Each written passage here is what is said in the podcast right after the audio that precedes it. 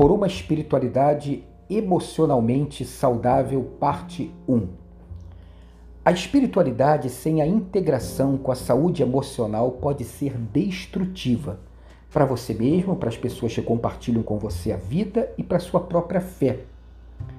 Cresce cada vez mais o número de pessoas que, apesar de terem assumido um genuíno compromisso espiritual, percebem que essa espiritualidade não produz qualquer mudança profunda de vida. Ou seja, elas repetem os mesmos padrões de antes e, como resposta a tudo isso, tornam-se inativos, indiferentes, insensíveis e muitas vezes desertores da fé. Portanto, é fundamental aceitar que maturidade, crescimento espiritual e saúde emocional são inseparáveis. Poucos de nós vêm de uma família emocionalmente equilibrada e saudável. Todos nós espelhamos de alguma forma nossas origens, com seus padrões de afetividade, de relacionamento, morais, conflituosos, doídos, machucados tudo isso nos acompanha a vida inteira, por isso precisa ser revisitado à luz do Evangelho para entrar num processo de real transformação. Não é algo automático, como alguns querem infantilmente entender o texto de Paulo em 2 Coríntios 5,17, quando ele diz: Aquele que está em Cristo é uma nova pessoa, as coisas velhas se passaram e tudo se faz novo. Claro que há um encontro dramático, definitivo, remidor, mas ali é o marco de um início de uma caminhada, de uma toada de vida, de um processo de transformação e construção. Como é que muitos tentam superar seus conflitos emocionais? Estudando a Bíblia, estudando outros textos sagrados, participando de grupos buscando poder espiritual, buscando a oração, a adoração, envolvendo-se com serviços comunitários de auxílio a pessoas mais necessitadas, buscando palavras proféticas, palavras positivas. Mas tudo isso tem sido uma grande frustração.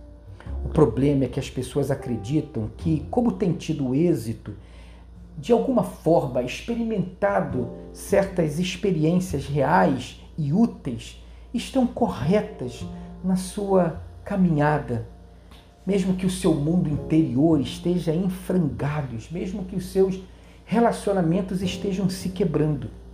Trata-se de um tremendo auto-engano. Pensa comigo, somente 10% do iceberg são visíveis na superfície das águas. Assim somos nós. Esses 10% representam essas coisas visíveis né, que nós aparentamos, esse nosso semblante, essas nossas máscaras, aquilo que está diante das pessoas. Mas existe os outros 90% do iceberg que fica imerso abaixo da superfície das águas. Ali está a raiz de quem somos e muitas vezes isso continua inabalável e imóvel. Uma grande parte de nós mesmos permanece intocada pela espiritualidade. E por isso ela não é nada emocionalmente saudável. Muitas pessoas experimentam uma certa alegria, um certo contentamento e até se comprometem com seu caminho espiritual, mas se sentem profundamente infelizes, frustradas, sobrecarregadas, amarguradas, dominadas por iras, dissensões, ofensas, divisões, contendas, sentem-se bloqueadas povoadas de medos, culpas e morte. Não é possível ser espiritualmente maduro e permanecer emocionalmente adoecido. Precisamos aprender a respeitar a nossa natureza humana, que foi criada à imagem e semelhança de Deus. Deus nos fez pessoas completas. Entenda bem, nós somos seres bio, psico, social e espiritual. Nós somos seres com essas quatro dimensões que estão embrincadas, estão entrelaçadas como uma geleca. Nós não somos uma, uma cômoda dividida em gavetas. O problema é que quando alguém tem uma dificuldade física ou alguma dificuldade intelectual, isso é facilmente percebido por todos. Ao contrário, as questões emocionais ficam caladas dentro do peito, através de mecanismos de auto-engano, de defesa A gente vive colocando uma máscara para se proteger e esconde quem nós somos e como estamos. Somos especialistas em tornar velado as nossas verdadeiras emoções. Na verdade, não podemos continuar fugindo a vida inteira. Não adianta reter a raiva, porque um dia essa raiva explode, seja na forma de uma doença psicossomática, seja por um episódio de agressão. Não adianta engolir a tristeza, porque um dia a gente explode, seja na forma de uma depressão, seja tendo uma atitude translocada, chutando o pau da barraca, abandonando tudo. Claro que essas emoções são perigosas e devem e não podem nos dominar, mas é preciso assumi-las, entendê-las, acolhê-las para tratá-las. Não é questão de um episódio infeliz, de um momento de descontrole, mas de uma vida inteira com machucados que estão ali, como se nós fôssemos um caixote solto na correnteza das nossas emoções. Não se trata da ponta do iceberg, mas do todo que está escondido abaixo da superfície das águas. Quem disse? Quem disse que Deus não nos encontra nos nossos sentimentos mais duros? Quem disse que Deus não nos visita no nosso medo, na nossa tristeza e até na nossa raiva? Deus não lida com mascarados.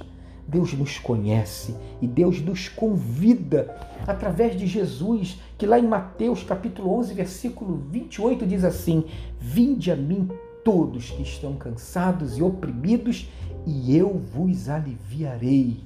Tomem sobre vós o meu jugo e aprendei de mim, que sou manso e humilde de coração, o meu jugo é suave, o meu fardo é leve.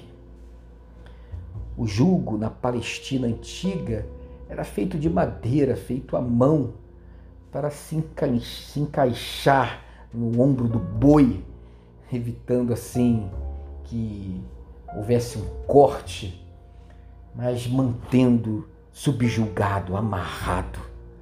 A proposta de Jesus é a seguinte: eu vim trazer vida, eu vim quebrar esse jugo que o esmaga e colocar sobre os seus ombros um novo jugo suave e leve. Essa é a proposta de uma espiritualidade emocionalmente saudável, de uma vida tratada pelo Evangelho da graça do nosso Senhor Jesus Cristo, que nos pacifica, nos consola e nos transforma. Vamos seguir nessa toada? Por uma espiritualidade emocionalmente saudável. Então, até amanhã e que você tenha um dia abençoado e abençoador de emoções saudáveis.